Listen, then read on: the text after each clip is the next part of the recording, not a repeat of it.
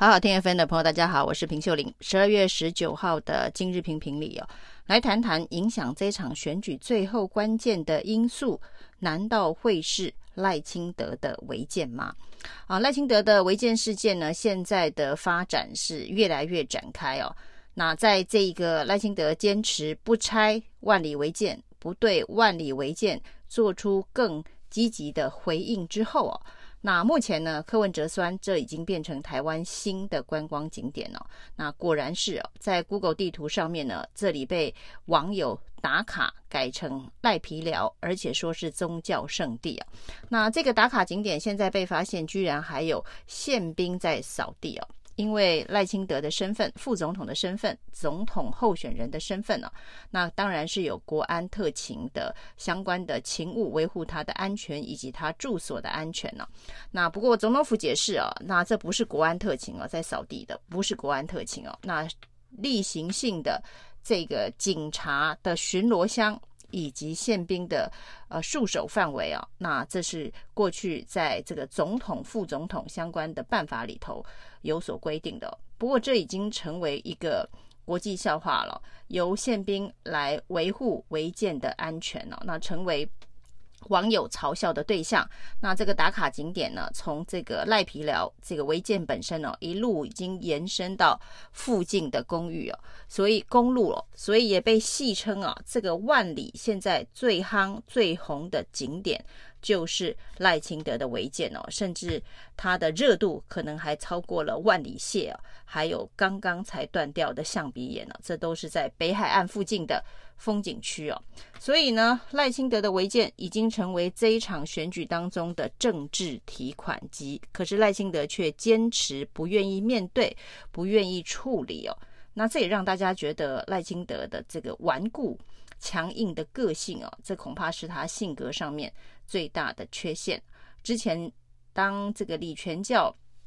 的案件的时候呢，他也是强硬顽固的坚持两百多天不进台南市议会备询哦，最后还被监察院弹劾，连付出这样子的代价，赖清德都不愿意低头哦。那这一个老家违建呢，他甚至还为了。呃，这个老家违建的解释哦，哽咽了三到四次。那其中呢，当然这里是他怀念他父母的一个呃故居。那他说呢，父亲留给他的只有贫穷，这是矿工的这个历史工业等等哦。那无论赖清德的感性诉求啊，呃，是多么的打动人心哦，但实际上在面对法律的时候，他就是一个违建。那甚至呢，还被踢爆，他根本就是一个新建的违建呢，不是旧公寮改建的寄存违建。它这中间当然是有蛮大的法律定义上面的差别哦。那这件事情在黄国昌踢爆之后哦，那目前看来是证据确凿，那所以呢，才会有这么多的网友把这里当成打卡景点、赖皮寮的宗教圣地，民众的朝圣，甚至呢还有人出动空拍机要去拍这两层楼的这个违建的中庭的花园等等哦。那这些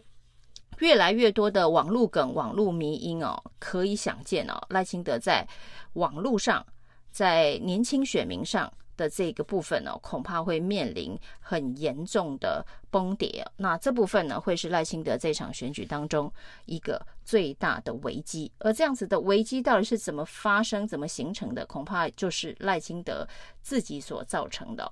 那赖清德的困在这个万里违建的这一个呃坚持当中哦，没有办法。走出来哦，那他哭了三次，甚至呢，看来帮他辅选助选的人呢也很为难哦，因为连郑红仪也哭了。那郑红仪说呢，这个打压赖清德的这个违建啊，是非常的没有人性啊。那这是过去矿工所留下来的这一个历史的。问题无法解决哦，但是赖清德呃又不是第一天从政哦，赖清德从担任立委，事实上这一栋违建就是他担任立委的时候盖的，两千零三年担任立委，担任这一个台南市长，担任甚至担任行政院院长都没有试图要去处理的问题，现在不管是赖清德的哽咽，或是郑弘仪的哽咽哦。那说这是打压赖清德，对于民众来讲，这个说服力都相当的低哦。一个位高权重到总统副总统层级的赖清德哦，那居然说他被打压，那这整件事情呢，显得相当的荒谬。那也因为赖清德这么的坚持纠结在这个违建上面呢，所以呃，也有人说赖清德极有可能会因为违建而翻车，甚至呢箍断了。他的总统路哦，这对民进党来讲应该是相当不可思议的。在上一场选举当中呢，因为全党力挺林志坚的论文呢，才造成了一尸五命的结果。那这一次难道又要力挺赖清德的违建，让整个选举原本大为看好的局势发生逆转吗？那这个部分呢，呃，是要由蔡英文出手，还是由谁出手才能够改变赖清德的决定哦？这目前看起来，呃，事情的发展还在持续进行当中哦。那当然，这一场选举当中可以看到，民进党开始召集之后，就会有一些呃积极的动作。只是这些积极的动作能不能够让赖清德走出违建的困境，不得而知哦。那针对台北市的四十一个里长哦，目前减掉。呃，大规模的侦办，以反渗透法的方式侦办呢、那主要当然台北是这个蓝军的大本营啊。那四十一个里长被呃查水表这件事情，连蒋万安都跳出来呼吁司法不要介入这个选举哦。那另外呢，则是在年轻人当中非常受欢迎的社交。平台 d c a r 居然连续两次啊被剪掉搜索，这这也是相当的震撼人心哦。因为 d c a r 呢，年轻人大本营，所以也有人说这里是柯文哲的大本营哦。所以查理长、查侯友宜的大本营哦，查 d c a r、查柯文哲的大本营哦。那赖清德团队对于网络上面，特别是年轻族群的风吹草动。呃，都用非常呃强烈强势的态度应对，所以呢，网红范琪斐在访问这个萧美琴的时候哦，那酸了赖清德几句哦，结果没没想到，居然在赖团队的压力之下呢，范琪斐必须公开出来洗门风道歉呐，那说他的言论造成了外界的误解。那对于赖清德团队的误解哦，那他正式的道歉了。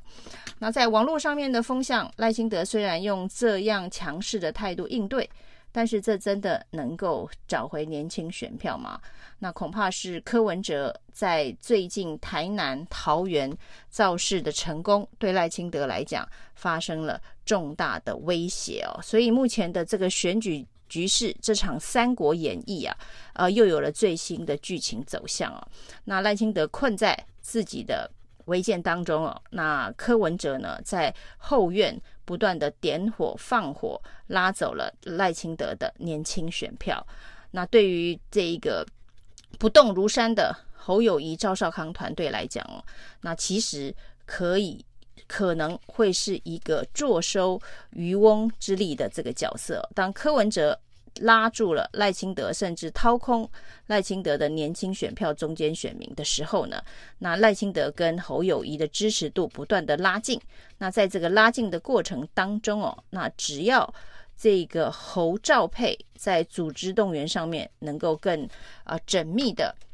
完成催出自己的这个基本盘哦，那这场胜选哦，可能可以从三趴两趴到一趴，甚至到所谓的黄金交叉，都相当的有机会哦。所以呢，即便蓝白啊、没有以合作的方式呈现在这场选战当中哦，那这个分开各自登山的方式呢，哦、靠着柯文哲对赖清德